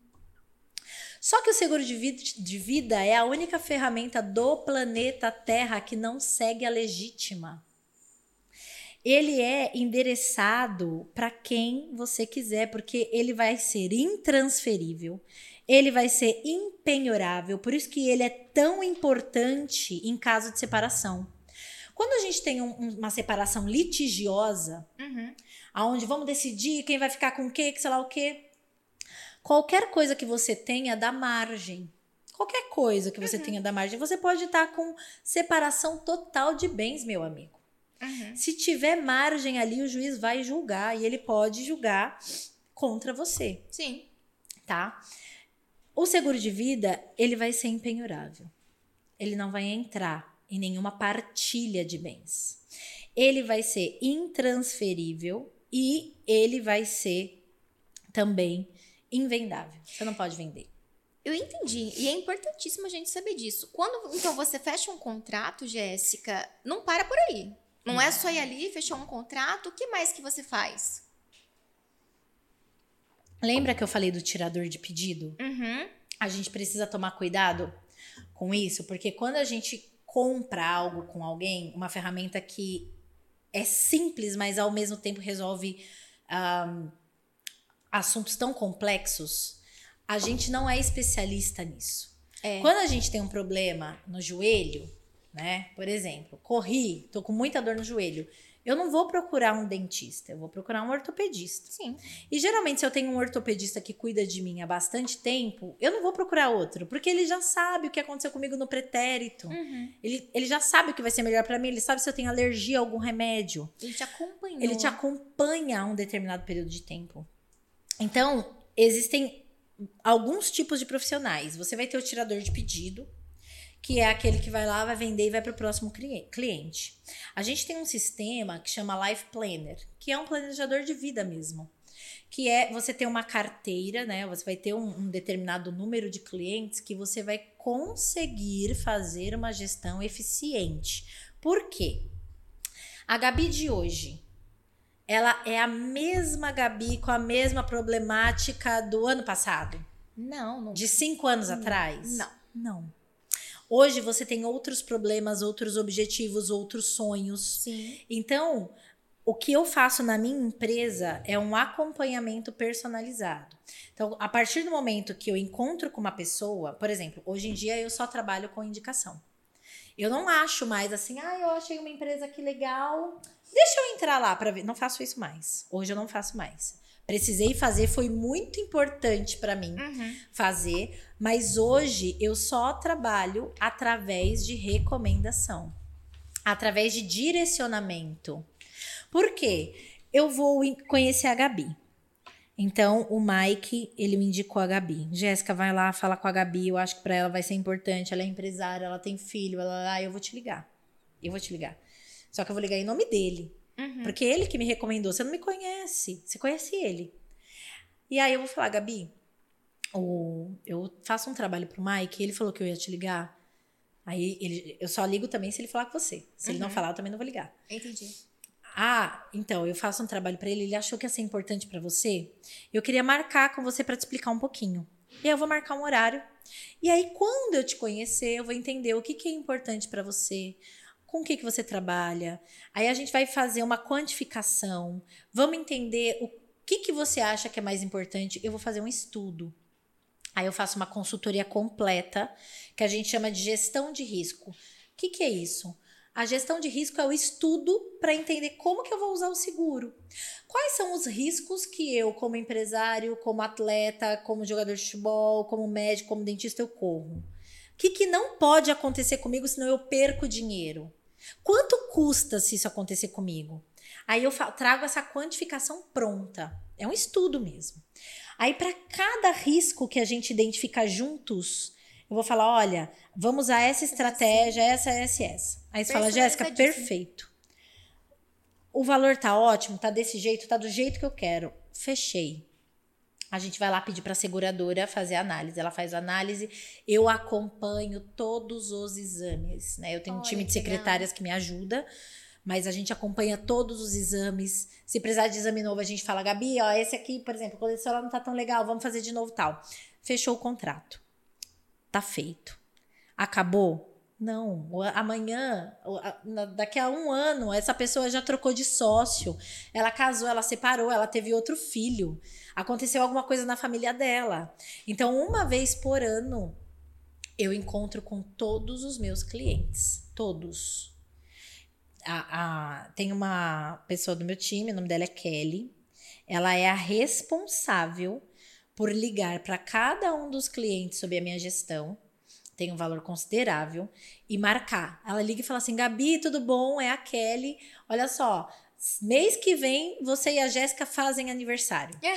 Já vai fazer três anos que ela cuida da, de toda a gestão do seu seguro e ela quer revisar com você cobertura com cobertura, ver o que, que mudou do ano passado para esse ano, mostrar se tiver coisas novas no mercado. Se mudou alguma coisa na legislação, ela vai te avisar. Se você quiser readequar isso, se você tem outro CNPJ, se você tem que mudar isso no contrato social. Olha, que legal. Então, esse acompanhamento, ele vale mais do que o tipo de seguro. Né? Me perguntam muito assim, qual seguradora que eu tenho que procurar? Não procura por nenhuma seguradora. Procura por um bom profissional. Um bom profissional vai te levar às melhores seguradoras e os melhores produtos.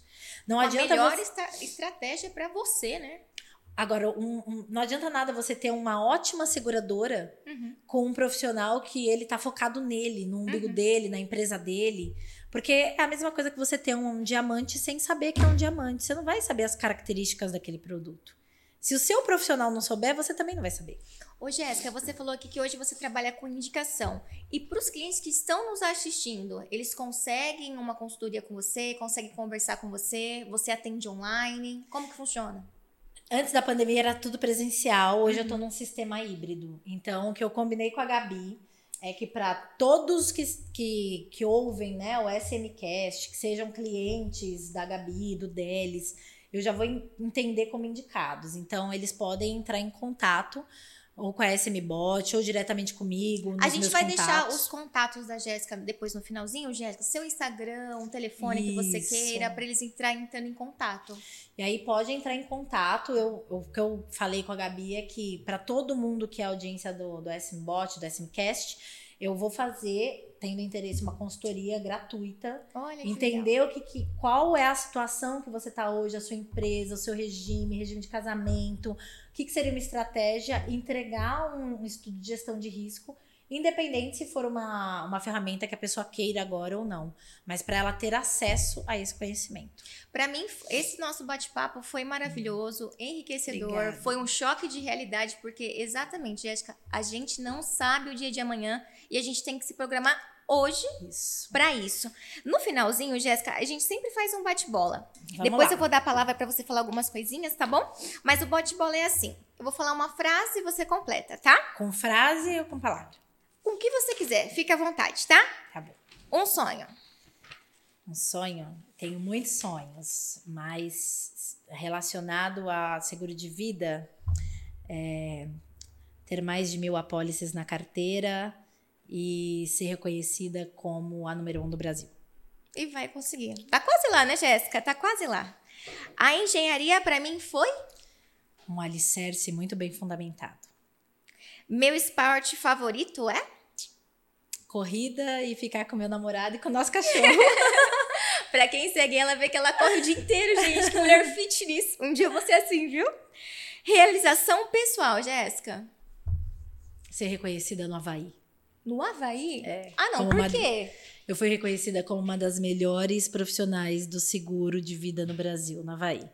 Então, subir no palco e no Honolulu, para mim, foi uma realização pessoal. Que show. Seguro de vida é? Uma decisão inteligente. Minha força? Deus, minha mãe, meu namorado. Não, que lindo, uhum. que história de vida linda. Parabéns, Muito viu, Jéssica? Obrigada. Jéssica, eu vou te dar a palavrinha aqui para você falar um pouquinho para os nossos clientes uma frase, algo que te motiva, o porquê ele deve procurar você, porque ele deve ter essa situação aí na cabecinha dele e despertar, como você despertou para a gente aqui hoje, o que, que ele tem que fazer? Olha lá para a câmera, vamos lá. Bom, para conhecer um pouco mais de seguro de vida, acho que é importante deixar para a galera é, que você esteja aberto a entender que seguro de vida não é seguro de morte. Também eu acho que é bastante importante ter na mente que o seguro de vida ele vai resolver problemas que todos nós vamos, vamos ter. Então, um dia nós não estaremos aqui, e tudo que nós construirmos aqui, que todos nós estamos aqui querendo fazer algo de valor, seja qual for a nossa profissão, a gente vai deixar esse legado para alguém. E o seguro de vida é uma estratégia para que esse legado não seja destruído, para que esse patrimônio não seja destruído. Um dado bastante importante é que a maioria dos patrimônios que a gente conhece ali no centro da cidade de São Paulo, todos aqueles prédios gigantes vazios, é tudo patrimônio que se deteriorou por causa de um inventário que não foi resolvido. E um seguro de vida ele vai resolver esse legado, ele vai te dar uma tranquilidade muito maior para você desempenhar a sua profissão, é, vai te dar segurança financeira e liquidez imediata. Então, o recado para a galera que não que via seguro de vida como seguro de morte é o seguro de vida é muito mais do que isso. É, a galera que empreende com seguro de vida é, ou que fornece um serviço, eu acho que é importante três coisas, né? Resiliência, muita fé em Deus e o que mais me ajudou é querer servir o outro.